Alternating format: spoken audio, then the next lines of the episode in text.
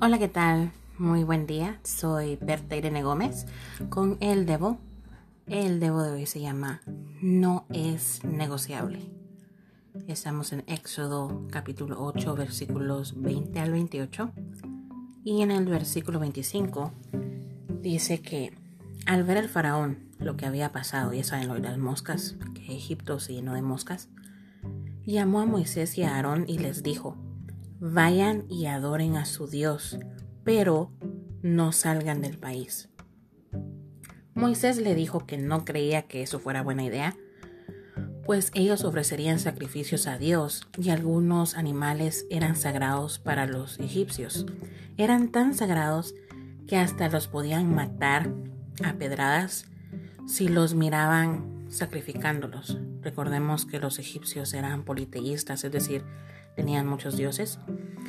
Y a esto el faraón contestó, yo los dejaré ir al desierto a ofrecer sacrificios a su Dios, siempre y cuando no se alejen mucho de Egipto. Es interesante, yo ya había leído esto unas dos o tres veces antes, pero hoy Dios me mostraba algo completamente diferente para aprender de este relato.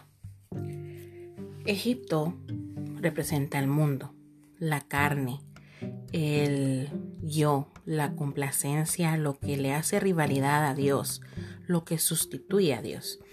Esas fueron palabras del pastor Juan Radhamés Fernández.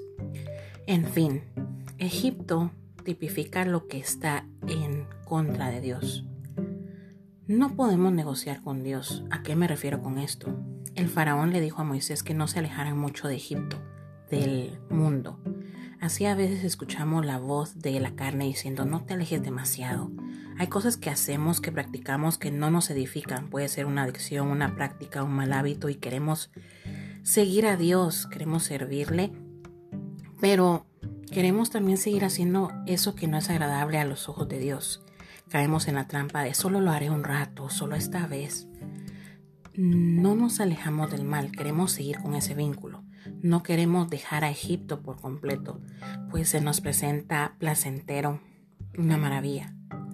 Y no puedes estar en un lugar intermedio, unos días en Egipto, es decir, en el mundo, unos días con Dios. Al final vas a tener que decidir, o estás con el mundo o estás con Dios, punto. Entonces, ¿qué vamos a hacer? ¿Qué vamos a escoger?